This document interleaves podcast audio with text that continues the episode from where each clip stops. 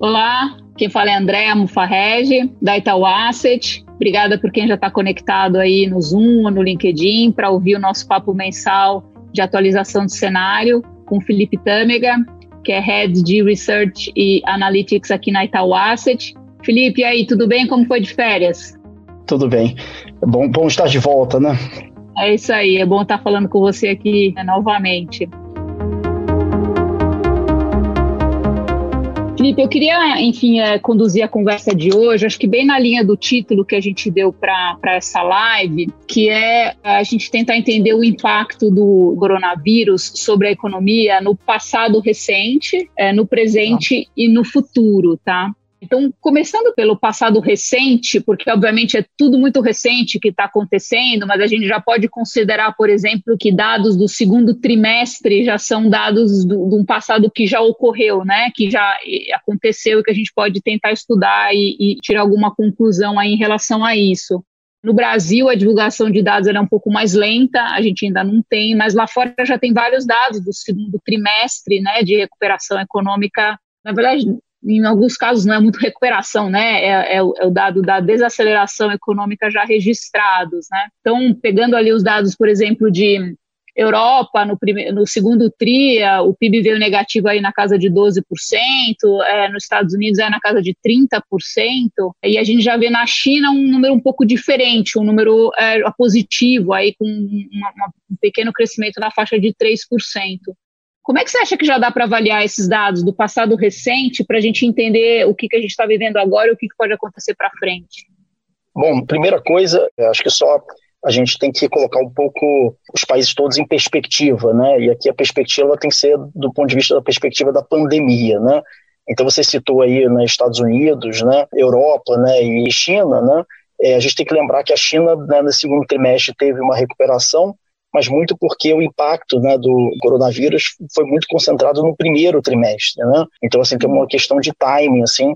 Então, a China é, é um caso interessante para a gente olhar, digamos, um passo adiante. Enquanto, no caso dos Estados Unidos e Europa, né, as coisas estão acontecendo meio que é, ao mesmo tempo, né, entre esses dois, essas duas regiões, né? Então, o que a gente consegue dizer sobre o impacto do coronavírus? Né? Não importa onde tenha acontecido, se foi no primeiro trimestre ou no segundo trimestre. Né? É que, na verdade, assim, de fato, né, olhando para trás, né, os dados que a gente já tem, acho que a gente consegue dizer que a atividade ela reagiu basicamente em linha com o fechamento das economias por conta da crise sanitária, né, da crise de, de saúde. Então, assim, é claro que isso também não é nenhuma surpresa, né? Mas, assim, é, a gente consegue ver isso de forma muito clara nos dados. Inclusive, até vou aproveitar aqui citar, né, teve um paper, né, um trabalho recente né, de dois acadêmicos, né, o, Goldsby e o Verson, que, na verdade, eles olharam né, para dados de, de mobilidade né, por celular e cruzaram esses dados por celular nos Estados Unidos para tentar verificar exatamente como a mobilidade social impactou os dados econômicos. Né? E aí o que eles fizeram foi uma coisa muito interessante, né, que eles compararam, né, no caso, com dados né, nos Estados Unidos, em que você tinha tido restrições né, por parte dos governos né, locais à mobilidade e com dados né, que às vezes estavam muito próximos né, desses mesmos condados, né, então tinham características econômicas até meio parecidas, só que não tinham tido essa, esse tipo de restrição. E o resultado que eles chegam né, é bem interessante porque, na verdade, as restrições impostas pelo gover pelos governos explicam muito pouco da desaceleração econômica. Elas explicam sete pontos, um total de 60 pontos de desaceleração econômica nos condados americanos. Né? Então, o que está por detrás? O que está por detrás é o, é o, medo. Assim, o que parece realmente explicar né, o grosso da desaceleração é, de certa maneira, o fechamento né, e esse distanciamento social voluntário das populações, né, da sociedade, por conta do medo né, é, com relação à pandemia. Né? Então, isso é o que parece, de fato, explicar o, o, o grosso do que está acontecendo.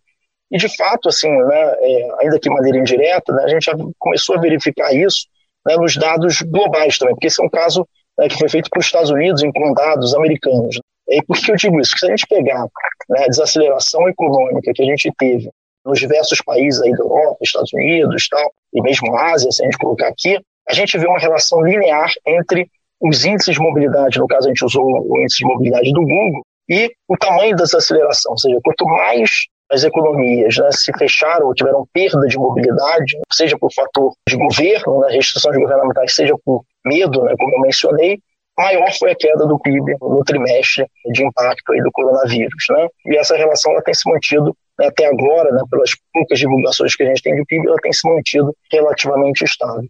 É claro que tem uma dispersão grande né, entre, entre os países. Então, assim, se a gente olhar os países asiáticos, Taiwan e Coreia, por exemplo, né, a gente teve quedas muito menores, mas também porque o fechamento dessas economias foi muito menor. Né? Acho que a gente já citou aqui uhum. no passado né, que esses países souberam lidar melhor com o coronavírus, né? no caso da Coreia, por exemplo, né? só para dar um exemplo aqui, né? você fez aqueles testes em massa na população, né? uma vez identificado o indivíduo contaminado, você fazia quarentena no indivíduo e com todas as pessoas com, com as quais ele havia tido contato, né? e com isso você fez, de certa maneira, lockdowns cirúrgicos, né? focados Exatamente, ao invés de ser uma coisa horizontal, né, que a sociedade toda né, e a economia toda teve que fechar. Então isso explica, né, em parte, aí, o, o sucesso né, de, algumas dessas economias, mas tem um pouco mais do que isso também, assim, né, porque esses dois países né, que, eu, que eu citei também são países que são grandes exportadores de tecnologia de ponta, né, sobretudo ligada à digitalização das economias, tal, que foi um tema né, que de certa maneira foi avançado, né, o, o acelerado, né, aí com a pandemia. Então, toda essa história de infraestrutura 5G, né, que acho que muitos de nós têm lido cada vez mais aí na mídia, né, esses são os países que estão na fronteira né, de, de alguns dos componentes né, que são utilizados é, nessa cadeia, nessa nova cadeia produtiva que está surgindo. Então, eles também, de certa maneira, tiveram um aumento da demanda. Outro fator importante aqui né, também foi o tamanho do setor de serviços, né, e dentre serviços o de turismo em particular. Então, a gente não teve ainda divulgação, mas é, países por exemplo, como Tailândia, por exemplo, vão acabar sofrendo muito pelo tamanho do peso de turismo na economia. Mas isso também é verdade para alguns países europeus, né, que são Espanha, França, Itália, que apesar de serem economias muito grandes, ainda assim tem um setor de turismo bastante relevante. Mais próximo de nós aqui, a gente tem o caso do México, né, que também tem um setor de turismo relevante para o seu PIB. Então isso tudo acaba fazendo com que as taxas né, de, de, de, queda do PIB sejam mais fortes né, do que no caso né, de países mais industriais e, sobretudo, os industriais de tecnologia de ponta, né, que estão ligados a essa tecnologia da informação, que é o caso de alguns países asiáticos. Então, acho que isso explica o grosso né, dessa dispersão, tanto a mobilidade quanto esses fatores mais específicos aqui que eu mencionei. Acho que a gente consegue aprender um pouco com isso. Né? Ah, legal. Acho que você mencionou uma, uma coisa que estava já na cabeça aqui para a gente perguntar para frente, olhando aqui já agora talvez um pouco mais para o presente, né? A gente está no terceiro tri, não temos dados ainda do terceiro TRI, então a gente tem que olhar os indicadores antecedentes. Você é, mencionou aqui alguns bem interessantes de índice de mobilidade, que vão indicar coisas que a gente vai aprender lá na, com os índices que saírem de atividade é, um pouco mais para frente, e também a parte dos índices quebrados, né, de serviços, de indústria uh, e tal, que podem indicar o que vem ali para frente. A pergunta que fica é assim, o quanto que a gente tem que olhar com cuidado os números que vão vir, o que está acontecendo de atividade agora, considerando a base bem baixa que estatística que está sendo carregada, né? A gente tem que fazer algum desconto em relação a isso para não se surpreender, talvez, é, com, com números fortes de recuperação em alguns lugares? Ah, eu acho que sim. Eu acho que é interessante, né, de novo, a gente fazer essa, para entender um pouco o que, o que está acontecendo já e, e, provavelmente o que vai acontecer, né, nesse terceiro trimestre como um todo, né, que a gente está ainda no, no meio agora, né, do, do, trimestre, mas como você mencionou, com muito pouco dado ainda, né, tendo sido divulgado referente ao terceiro trimestre, acho que a gente vai ter uma, um padrão muito diferente, né, e, e a gente já está, de certa maneira, vendo isso em alguns números, né, já do finalzinho do segundo trimestre, entre serviços e indústria. Então, assim, o setor industrial, a gente tem que pensar um pouco nas características né, de cada um desses setores. Né? O setor industrial, ele é um setor que ele é caracterizado por um ciclo de estoques. Então, assim, eu, eu gosto sempre de dar, um, dar, dar exemplo né, de que, assim, se você teve uma paralisação da economia, vamos exagerar aqui, né, a economia inteira parou, né, todas as fábricas fecharam, e ainda assim você teve, sei lá, transferências do governo né, para trabalhadores, para que eles consumissem, né, você até poderia ter tido aumento das importações, mas isso não aconteceu, porque no final das contas, né, ninguém consegue produzir para si, né, todo mundo estava passando pela mesma pandemia, né, muito menos vai produzir para os outros. Né, então, não houve aumento de exportação em lugar nenhum do mundo para compensar né, o consumo do, do, de algum país. Então, esse é o primeiro ponto. Segundo ponto, né, a gente podia ter tido algum tipo de é, inflação, né, mas também a gente não viu isso acontecer em praticamente nenhum lugar do mundo, né, porque o, essa demanda né, ela poderia ter sido ajustada via aumento de preços, né, mas isso também não aconteceu. Então, o que parece é, é estar acontecendo é um misto de maior poupança, né, de se, se você teve renda, você poupou mais, seja porque você não conseguiu gastar né, durante a pandemia, porque as coisas estavam fechadas, você não conseguia sair na rua, né, algum motivo desses, ou porque você estava com medo. Então, assim, o medo, de novo, né, foi um fator importante aqui para fazer com que as pessoas gastassem menos. E o segundo ponto, assim, se você consumiu alguma coisa, é, muito disso pode ter vindo de queda de estoques, né, ou seja, de produção que já havia acontecido antes do, do período da pandemia. Né? Então, os estoques eles, eles caem muito abruptamente nesse segundo trimestre, né, nos dados do segundo trimestre. E aí, quando a gente olha para o terceiro trimestre, né, que é onde a gente está, a gente, de certa maneira, vai ver, vai ver o contrário disso acontecendo. Então, assim, como a, a indústria vai passar a ter um, padrão que a gente chama de overshooting, né? ou, seja, ou, seja, ela exagera um pouco o movimento né, nesse primeiro momento, porque ela tem que não só voltar para o nível né, que ela acha que é o adequado né, nessa, nesse novo equilíbrio, qualquer que seja ele, mas também porque ela tem que recompor os estoques que muitas vezes foram a zero em, alguma, em algumas situações. Então, de certa maneira, a indústria ela vai, ela vai tender a ter esse padrão muito, muito forte.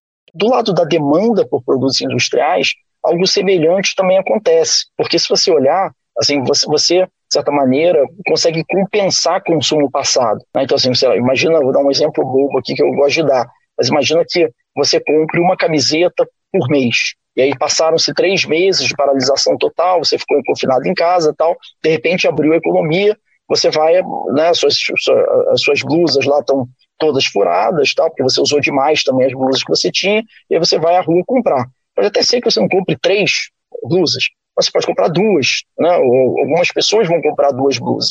Então, de certa maneira, esse consumo reprimido, ele gera também um consumo de bens industriais que de certa maneira, compensa em parte, né, ou, ou, na totalidade, o consumo que você deixou de fazer no passado. Agora, olha, olha para o setor de serviços. Esse padrão não acontece. Então, primeiro, né, quando a gente olha para a parte da oferta né, de serviços, né, você não tem estoques, você não estoca cortes de cabelo, né? você não estoca manicures, você não estoca nada disso, né? Então é um setor que geralmente é caracterizado pelo, por isso, né? Então você não tem esse, do ponto de vista da oferta, você não tem esse sentido de overshooting, né? De, de exagero na produção, e também do lado da demanda, né? Você até pode ter é, é, consumo reprimido, mas assim, sei lá, todo mundo vai ao mesmo tempo cortar cabelo, né? Então assim, é uma, meio que uma concentração do consumo que você deixou de fazer mas você não vai cortar duas, três vezes porque você deixou de cortar no passado. Então, assim, você não hum. compensa perda de consumo passado. Isso é importante por quê? Porque enquanto a indústria ela vai ter esse, é, é, como eu falei, né, esse overshooting, o serviço ele vai mais devagar. Né? Então, assim, à medida que você for religando né, os diversos subsetores de serviços, você vai dando alguns jumps, assim, alguns pulos né, na série né, de, do, do, indicador de atividade de serviços. Né? Então, assim, ele vai ser um crescimento mais gradual né, sem esse crescimento tão rápido e, e, de volta assim que a gente vai ver na, na atividade industrial. Eu acho que é um pouco isso que a gente já está vendo aqui no, nos números preliminares que a gente já tem.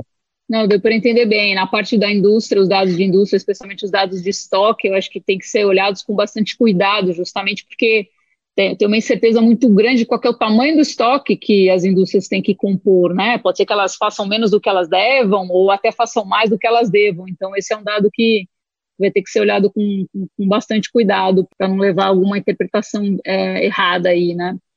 Mas legal. É, Felipe, antes da gente entrar na parte aqui de Brasil, eu queria só, enfim, te ouvir um pouco em relação a, a, a uma, uma tendência que a gente é, ouve muito, né? Agora acho que até ganhou um pouco mais de força isso, aquele vínculo de que ah, a recuperação mais organizada, ela vai, ela está intimamente ligada com é, a descoberta e a disseminação da vacina, né? Já tem até pontos uh, da OMS dizendo que talvez não tenha vacina, quer dizer, é, o, que, o que, mais, além da vacina, são, são, são coisas que podem determinar essa recuperação? Como é que é a tua visão em relação à imunidade de rebanho, por exemplo, ou a mudança de comportamento radical que está acontecendo no mundo todo é, das pessoas, para que, mesmo sem vacina, isso impõe um, um novo ritmo, uma nova dinâmica de crescimento? Bom, acho que o primeiro ponto, né, com relação à vacina em si, né, eu acho assim, se a gente acredita né, no, no paper lá que eu mencionei, né, e, e no que a gente está vendo nos dados em si, né, com, dessa relação entre a mobilidade né, e o PIB, acho que a vacina seria muito importante, né, seria um fator importante para retirar, de certa maneira, esse medo né, das pessoas em sair às ruas. Né? Então, assim, você tira um elemento importante aí, né, que na ausência né, da, da vacina, você ainda pode ver uma atividade mais deprimida por mais tempo. Então, assim, até que a gente atinja, né, como você mencionou, essa chamada de rebanho, né? Você tem imunidade de rebanho. Acho que eu já mencionei aqui em outras ocasiões, né? Essa imunidade de rebanho está sendo muito discutida, né? É muito difícil de você mensurar, né? Qual seria esse nível hoje, porque os estudos preliminares davam níveis muito elevados, né? Assim, de imunização da população, mas o que a gente tem visto é que talvez algo como 20% assim da população tendo sido infectada, você já teria uma imunidade de rebanho por conta do que eles chamam de heterogeneidade dos agentes. Né? O que, que quer dizer com isso? Né? De que você tem pessoas diferentes na sociedade que estão mais ou menos expostas pela própria natureza né, da sua atividade econômica ou social. Então, sei lá, é, polícia, né, os médicos né, em si, numa primeira onda, no primeiro momento, né, esses são os primeiros a serem imunizados, né, e você não tem como prevenir né, de que essa parte da população né, seja é, contaminada, porque eles estão sendo expostos diariamente ao vírus, né, pela própria natureza do, do trabalho delas, que, não, de certa maneira, não consegue parar. Então, assim, acho que por conta disso você consegue ter níveis de imunidade talvez um pouco mais baixos, assim, para atingir esse equilíbrio. Né? E aí tem toda uma outra questão, assim, de máscaras, enfim, né, de que as pessoas estão tomando mais cuidado hoje do que estavam no passado. Então você tem uma série de outros fatores que também ajudam a fazer com que a carga viral seja menor hoje do que foi no passado. Isso ajuda aí, de certa maneira, a, a melhorar né, a perspectiva da própria doença. Mas acho que do ponto de vista econômico, só para rapidinho aqui, antes da gente passar para o Brasil, como você mencionou, acho assim, o que é importante né, também para essa virada, né, além do, dos fatores aí da doença, também é a quantidade de estímulos.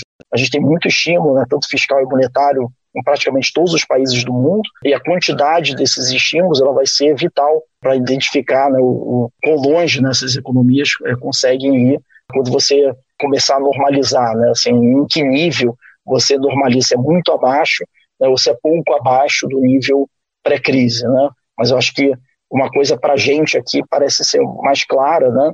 É de que assim, o PIB mundial ele deveria se estabilizar abaixo do que foi o período pré-coronavírus, por uma questão de que você tem mais endividamento, né? Então as pessoas estão se endividando, né? Algumas estão empobrecendo, né? Estão gastando as suas poupanças para poder fazer essa transição nesse momento tão difícil, né? Do ponto de vista econômico aqui para a sociedade, né? Então a gente acha que chega lá todo mundo pior e isso tem um custo do ponto de vista de economia. Bom, então assim, voltando aqui para Brasil, né, acho que hoje é um dia importante, reunião do cupom, mas mais para o fim do dia a gente vai ter mais informações aí, mas voltando ainda na análise, né, do passado, presente e futuro, é, é, o Brasil tem uma característica que o Malan é, colocava bem, que nem, nem o passado é certo, até o passado é incerto, né, os dados eles demoram a sair, muitas vezes são corrigidos, né, os dados do segundo TRI do Brasil vão sair só em setembro. Então, eu, eu queria te ouvir um pouco quais são os outros ângulos que vocês estão olhando de dados do Brasil para conseguir entender um pouquinho o passado recente e o presente, para construir os tá. cenários ah. e o que vocês estão fazendo. Bom, acho que o primeiro ponto, né, que quando a gente olha assim no nosso tracking, né, que seria aquela estimativa, né, de PIB em tempo real, assim, né, ou seja, os dados estão saindo, a gente está estimando ali o PIB, e isso tem melhorado muito em cima dessas surpresas que a gente tem tido para cima nos dados recentes, né, referente, sobretudo ali, é, final de maio e começo de junho. Então a gente teve aí produção industrial mais forte, as vendas do varejo né, de maio mais fortes também, né, bem, bem mais fortes, uma surpresa grande para cima. Por outro lado, uma decepção com a atividade de serviços. Né? Então, de novo, né, de certa maneira, está naquele mesmo padrão né, que eu mencionei né, lá de fora. Né? A parte de serviços sendo um pouco mais é, defasada, assim, né, em termos de recuperação, né, uma recuperação mais modesta. Então, acho que só agora em junho que a gente deve ver, de fato, o crescimento nesse indicador. Então, assim, acho que o Brasil está seguindo esse mesmo padrão lá de fora. Agora, em termos de número, tá só para falar, né, a gente tem uma queda de algo como 9,5% né, para esse trimestre, tá? Os nossos tracks, que são as estimativas mais em tempo real, já apontam para algo mais próximo de 9%, né? De queda, ou seja, uma melhora né, em relação ao que a gente tem na, na nossa estimativa oficial, mas a gente ainda tá, tem algumas questões aqui a resolver. Quais são elas? Assim, é um, aí acho que volta um pouco a discussão que eu mencionei lá de fora, que é essa história dos estoques. Assim, eu não consigo descartar de que a gente vai ser bastante surpreendido para baixo no PIB desse segundo trimestre, por razões né, de, de, ciclo de estoque. Assim, acho que quando a gente olha né, a, ali a abertura, é possível que a gente tenha uma grande, muito desse, desse consumo né, que está ali nessas vendas de varejo mais fortes tal, pode estar sendo compensado por esses estoques mais baixos. E aqui no Brasil, né, infelizmente, né, diferentemente lá de fora, a gente não tem mensuração de estoques. Mesmo o PIB, né, a mensuração de estoques ela sai por resíduo, né, você não tem uma mensuração de fato de estoques no Brasil, né, você tem só indicadores qualitativos, assim como os da FGV e tal, né, que tem, tentam capturar um pouco essa variável, né, mas mesmo assim são imperfeitos. Né? Então, assim, acho que a gente pode ter uma surpresa aí e com isso gerar um PIB no segundo trimestre até mais fraco, né, a despeito dessas surpresas positivas que a gente tem visto aí na, na margem. Né? Então acho que o mercado pode, pode, infelizmente, se decepcionar um pouquinho ainda. Tá? É um pouco isso que a gente está vendo. E o BC hoje, né? Com, assim, ele tem de, ele tem de posse, dados que saíram são os mesmos que temos, eles também têm os dados de tracking, outros modelos que eles usam para tentar prever o que, você, acha que eles estão olhando e considerando para tomar a decisão do Copom hoje, né? E aí eu queria, eu queria te ouvir o que, que você está esperando para o Copom de hoje e se você tem alguma revisão aí nas previsões que a gente tinha para indicadores econômicos aí, os mais relevantes que me lembram agora, o Selic a 2% no final do ano, o PIB negativo em 5,5%. Vocês têm alguma revisão em relação a isso também? Bom, deixa eu começar então de trás para frente aqui. Com relação à, à revisão, né, que a gente tem aqui hoje, a gente mantém ainda né, o call de 2%, né, acho que o, o, risco ainda é de ter mais cortes, né, a gente vem enfatizando isso já há algum tempo, de que o espaço tem, e parece muito mais uma reticência por parte do Banco Central, já, a gente vai falar sobre isso, em cortar mais a Selic, né, do que além dos 2%. Com relação ao crescimento, a gente fez uma atualização marginal aí, né, de menos 5,5 para menos 5,2, e aí muito em cima desses dados um pouco melhores na margem que a gente tem visto. E a gente não fez nenhuma revisão mais agressiva, até por conta desse viés aí né, que eu mencionei, de que pode ter alguma surpresa no segundo trimestre. Né? Então a gente está esperando um pouco para ver de fato esse PIB em 1 de setembro.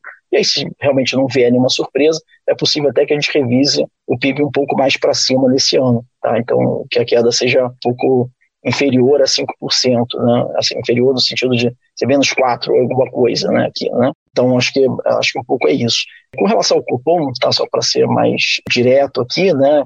Então, a gente tem o 25 de corte hoje, né? Tem já algum tempo esse call, né? Do 25 nessa reunião.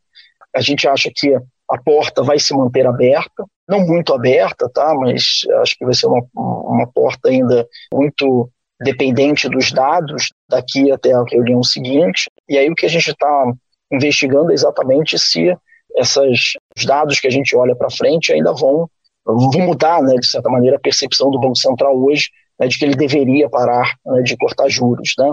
Porque, como eu falei, né, assim, quando a gente olha a modelagem do BC, né, os modelos do Banco Central, ainda há amplo espaço né, para ele, ele cortar juros. Inclusive, ele poderia chegar em níveis tão baixos quanto 1 a 1,5% né, de, de Selic nominal. Por que, que ele não faz isso? Porque ele está olhando muito para o balanço de riscos, né, e o balanço de riscos ele tem uma componente fiscal muito importante, e esse componente fiscal, de fato, na margem também tem piorado. Então, a despeito de você ter esse amplo espaço, o elemento né, que está segurando o BC, que é o, esse componente fiscal, de fato tem piorado na margem, com muitas notícias aí de extensão de auxílio, possibilidade né, de uma discussão de estender o, o período né, da pandemia para 2021, né, e com isso né, você abrir espaço para maiores gastos também no ano que vem. A gente tem que entender como é que vai ser, em termos de gastos, o Renda Brasil, né, que acho que pode ser um elemento importante aqui do ponto de vista social, mas a gente precisa entender como é que vai ser equacionado né, do ponto de vista de, de política fiscal, e por aí vai. Então, assim, acho que tem muitas questões ainda em aberto no fiscal, o mercado tem, de fato, se importado e, e se estressado né, com, com, notícias nesse front. Então, acho que é um elemento que, de fato, traz cautela para o BC né, na visão dele, né, ainda que, de novo, né, pelos fundamentos de curto prazo aí de inflação e crescimento, ele tem amplo espaço para cortar até mais, se ele quisesse. Acho que eu respondi todas as perguntas, já não sei, não sei se eu esqueci. É, então, só voltando aqui, a, a tua visão para o Copom de hoje é, é, que não, não tenha nenhuma movimentação ainda nesse de, de corte ainda hoje? Não, não, tem corta, né, ele corta 25 vezes hoje, né, para 2, né, e mantém né, nesse nível é o último trimestre de 2021. Mas eu acho que até possivelmente mais, assim, eu acho que existe a possibilidade de você estender esse 2% entrando 2022, em vista do, dos dados de inflação e crescimento que a gente está olhando. Se a gente mantiver a previsão para 2% no final do ano, esse corte de agora chega ali nesse patamar, e aí a gente tem que olhar o que, que acontece ali para frente. Você mencionou aqui a questão fiscal, eu acho que essa era, era a minha última pergunta para a gente encerrar aqui, que eu acho que assim, para a gente olhar para o futuro e conseguir prever um pouco né, o que pode vir para frente, eu acho que a chave um pouco está nesse equilíbrio entre os estímulos que são necessários e a perspectiva de quanto que a gente aguenta de deterioração fiscal no Brasil, né? Como é que você enxerga isso? Você acha que já dá para ver um pouco dessa balança? Esse comentário que você fez que o mercado já está olhando isso com mais preocupação? Pode levar as curvas, especialmente as mais longas, a indicarem, né, a puxarem ali um pouquinho? Você acha que já dá para começar a, a ver isso acontecer? Bom, acho que a preocupação ela existe, né? Então, acho que o fiscal realmente é, um, é, o calcanhar de Aquiles, vamos dizer assim, aqui do, da economia brasileira hoje, né? Que bom, já há algum tempo. Dito isso, assim, né, como é que a gente está olhando a questão fiscal barra economia assim, no futuro. Né? O fiscal, do ponto de vista econômico, né, ou seja, do ponto de vista do impulso ao crescimento, a gente acha que o quarto trimestre vai ser um ponto muito importante aqui de inflexão, né? porque pelas nossas contas, né, você retiraria um, uma parte relevante né, desse impulso fiscal no quarto trimestre, e a gente precisa ver como é que a economia reage sem esse estímulo. Então, assim, se você tiver uma desaceleração econômica com base nisso, por conta da, da retirada desses estímulos, a gente não consegue descartar que, apesar dele parar em 2% hoje, né, você tem que ter novos cortes lá na frente. Então, isso traz até uma, uma dimensão interessante para a política monetária, né, de que, em geral, assim, quando você termina um ciclo, né, como parece ser né, o, o, corte de hoje, né, parece ser o último do ciclo, em geral, o mercado procura precificar altas né, subsequentes, como se fosse assim, próximo movimento é de alta, porque você vai ter que normalizar, ainda mais quando você chega em níveis tão baixos. Só que eu acho que esse momento de agora ele é peculiar porque a possibilidade de você ter novos cortes ainda está na mesa. Não só pelo que eu falei, né, de que hoje você já poderia cortar mais, mas que esse choque negativo, né, com a retirada do fiscal na frente, pode levar a uma nova deterioração econômica e que poderia, de certa maneira, demandar né, do Banco Central um estímulo adicional né, de juros lá é, é, no início do ano que vem, ou algo do, algo do tipo. A gente não consegue descartar isso do cenário. Ou, no mínimo, você estender por ainda mais tempo esse 2%. É isso que a gente acredita que vai até próximo ali do final do ano que vem, poderia se estender até lá, meados de 22 ou até final de 22. Né? A gente não consegue descartar cenários dessa, dessa natureza hoje. Né? Então, de certa maneira, assim, na, na, parte curta da curva, a gente ainda acha que, apesar do mercado querer né, estar precificando altas, a gente acha que essas altas deveriam começar a sair do, do radar ao longo do tempo. Falando da parte mais longa, né, de fato, acho que a, a preocupação fiscal é um, é um, dos grandes elementos, mas, por outro lado, a gente tem que levar em consideração também o nível de liquidez mundial. Assim, esse é um mundo né, de taxas de juros negativas, né, sobretudo em termos reais, em todos os lugares do mundo, quase. É difícil imaginar, né, na minha opinião, né, taxas muito elevadas aqui no Brasil. Então, assim, o, o, dito de outra maneira, né, esse mundo de liquidez ele traz uma leniência para o fiscal, seja, o mercado vai perdoar algum desaforo do ponto de vista fiscal. Né? E já está perdoando, de certa maneira, porque acho que toda essa discussão que a gente está tendo em outro período né, já era para as taxas de juros estarem muito mais altas. Mas eu acho que esse momento de liquidez vai perdurar durante mais tempo. Uhum. E aí, com isso, né, a gente não vai ver essa precificação tão agressiva, talvez, de um fiscal tão ruim quanto o nosso, sendo é, transmitido ali na, na ponta longa é, tão cedo parece que é uma coisa um pouco mais para frente, assim, né? A gente vai, vai ter que enfrentar isso, mas acho que uh, no momento a gente vai ter um, um período aí que a gente ainda tem para fazer a coisa certa, né? Tomara que a gente faça. Infelizmente as indicações recentes não são não estão indo nessa direção, mas ainda há tempo. Né? Acho que acho que essa é a mensagem, assim, se, se dá para ver o copo cheio aqui, seria isso, né? A gente recebeu uma, uma pergunta do Lucas aqui no Zoom para entender um pouquinho mais sobre a desvalorização do real versus a maioria das outras moedas mundiais. Qual é a expectativa da nossa equipe econômica para o câmbio, Tâmega? A gente tem 5,5, 5,5, né, 5,50, 5,50 né, para esse ano e para o próximo, para fechamento. Primeiro, assim, acho que quando a gente olha modelos, né, fundamentos de moeda, se a gente, se que a gente consegue dizer muito disso, mas olhando ali pelo lado do balanço de pagamentos tal, e outros modelos estruturais que a gente usa, né, na verdade, o câmbio brasileiro ele hoje está desvalorizado. Né? Então, esse é, esse é o primeiro ponto. Assim, né? Então, na verdade, o equilíbrio estaria mais próximo de 4,50 do, do que dos 5,50 que a gente estima para o final desse ano e para o próximo. Né? Já tem uma certa gordura de depreciação na moeda brasileira, né? esse é o primeiro ponto. Segundo ponto né, é que é, a gente nunca compartilhou muito dessas análises mais, digamos assim, mais preocupadas assim, né, com a depreciação do câmbio, né, porque a gente sempre achou que, na verdade, existia um elemento estabilizador do câmbio, que é exatamente o nível de preços aqui dentro. Né?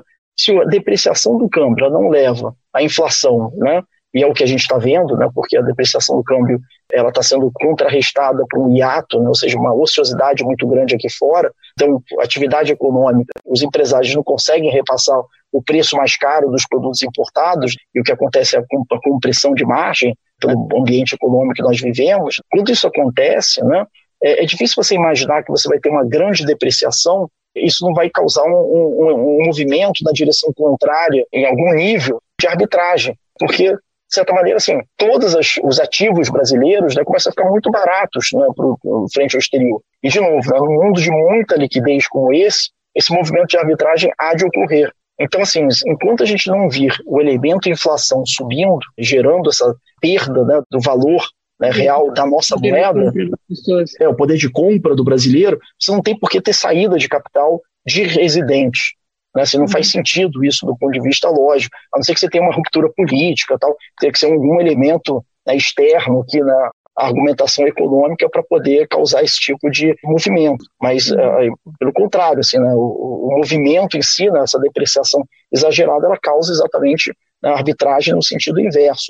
E acho que é um pouco disso que a gente viu nos momentos de maior estresse ali do câmbio, que inclusive foram causados também por elementos pontuais aí de mudanças né, de regulamentação sobre bancos, né, de overhead, né, acho que muitos aí estão acompanhando essa história, né, que tem também gerado uma pressão adicional né, no, de depreciação no real do, no, momento complicado assim, né, da política cambial, onde a gente teve mais estresse, se compôs, ou seja, aumentou né, a pressão, e isso vai ser um, um elemento que vai estar aqui com a gente até pelo menos final do ano que vem, né, porque a regulamentação vai mudando aos poucos, né, daqui ela muda metade agora no final desse ano e metade no final do ano que vem, então a gente vai ver isso num processo aqui daqui até lá.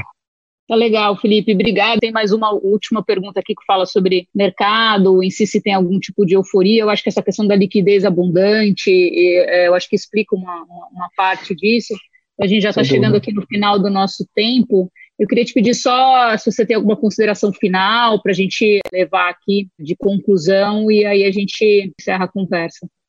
Ah, acho que é isso, assim, acho que talvez é, depois de muito tempo, talvez tentar olhar um pouco para o lado mais otimista. Eu sei que é, é muito difícil, né, a gente ainda está, infelizmente, aqui do ponto de vista de cidadãos aqui né, do, no Brasil, a gente ainda está vendo né, todos os efeitos das restrições voluntárias ou não aqui, né, a mobilidade, né, por um lado, né, acho que elas foram importantes aí para conter vírus, né, para diminuir aí o, o ímpeto da, da, da contaminação, é, mas por outro, né, você tem todo o impacto econômico, né, que é o que a gente está tá vendo aí nos números do segundo trimestre. Mas eu acho que é, o lado otimista disso, né, que a gente parece, do ponto de vista econômico, já está saindo, né, do fundo do poço já ficou para trás. Uhum. Então a gente está vendo essa volta gradual aí dentro dos serviços, né, é, eu acho que no, tipo, o próximo número né, já vai mostrar isso, né, na, nossa opinião, né, e a indústria a gente já está vendo essa volta mais rápida, né, por conta desse ciclo de restocagem. Então acho que agora a gente começa, né, a economia brasileira a tentar encontrar né, esse novo equilíbrio dela, que não é tão ruim quanto foi né, esse segundo trimestre, talvez não seja, né, na nossa opinião, não é tão bom quanto foi, quanto era no primeiro trimestre desse ano também, no pré-coronavírus, mas ela vai encontrar algum equilíbrio aí que a gente espera que seja o mais, pelo menos o mais próximo possível do que foi é, o pré-crise, né? Eu acho que é um pouco isso que a gente vai estar tá analisando aqui no futuro, né?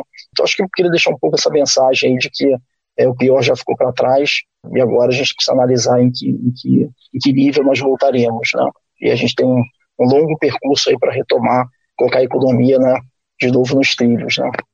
Então tá bom, Felipe, super obrigada pelo seu tempo. Vamos continuar próximo falando. No mês que vem a gente volta com a atualização de cenário. E eu queria agradecer a todos que estão conectados com a gente, ou no Zoom ou no LinkedIn, né, por terem acompanhado. A gravação vai ficar disponível aqui no LinkedIn. Perguntas que não tiverem sido respondidas, a gente vai respondendo ali pelos comentários. Muito obrigada e até a próxima. Obrigado. Tchau, tchau.